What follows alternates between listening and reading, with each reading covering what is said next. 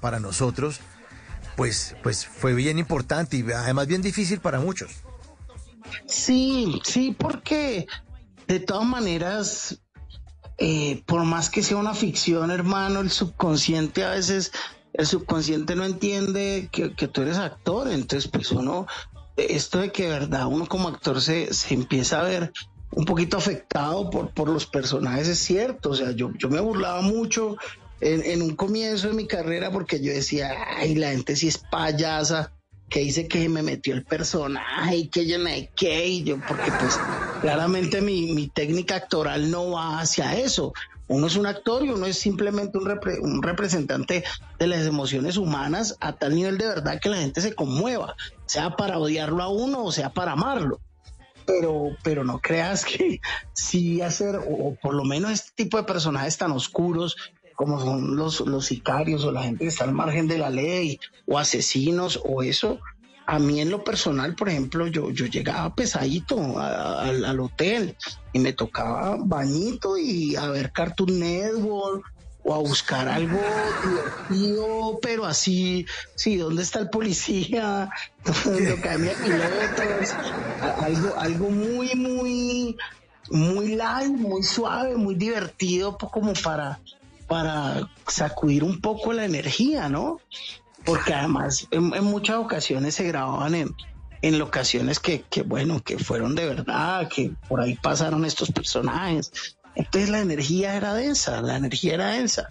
Sin embargo, pues había, había un, grupo muy profesional de, de, de, todo, de parte de la, de la producción, los directores, los compañeros de trabajo, o sea, los otros actores, los colegas, todo el mundo que, que pues justamente le metíamos toda a esta, a esta serie, pero, pero era pesado, era pesado un poquito, era pesado. Era pesado, sí, señor. Sí fue, para sí fue pesado para nosotros los televidentes. Yo no me quiero imaginar para ustedes que estaban frente a la cámara haciendo, haciendo estas historias, mostrándonos y recreando estas historias. Más mensajes a esta hora. 1051. Hola Mauricio, desde Florida Blanca. Carlos Rodríguez. Julián, le pregunta que si Julián, que si Julián habrá visto una película que se llama Serendipity, que es con John Cusack.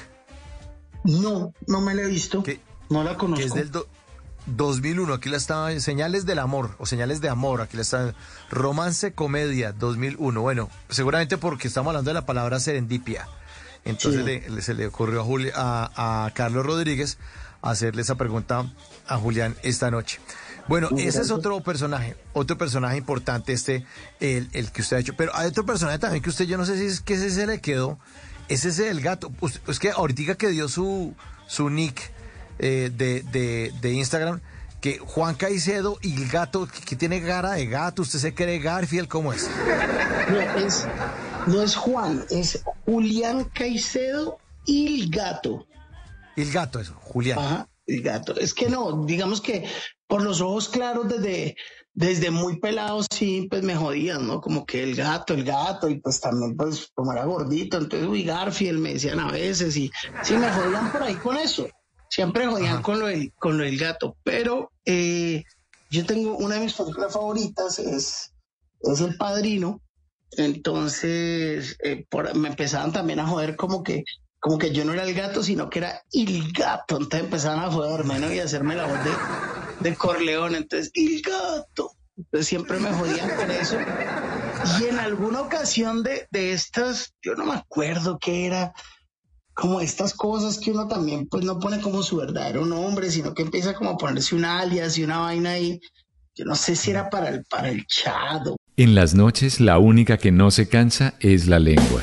Por eso, de lunes a jueves a las 10 de la noche empieza Bla Bla Blue con invitados de lujo. Yo soy Lorna Cepeda. Yo soy Diego Verdaguer. Les habla Consuelo Les habla el chef Jorge Raúl. Hola, soy Carolina Cuervo. Senado, la reina de la música popular. Yo soy Adriana Lucía. Yo soy Tato Devia. Blue, vamos a estar entonces el pote y el petáculo. Con buena música, con historias que merecen ser contadas, con expertos en esos temas que desde nuestra casa tanto nos inquietan y con las llamadas de los oyentes que quieran hacer parte de este espacio de conversaciones para gente despierta. Bla bla blue. De 10 de la noche a 1 de la mañana. Bla bla blue. Porque ahora te escuchamos en la radio.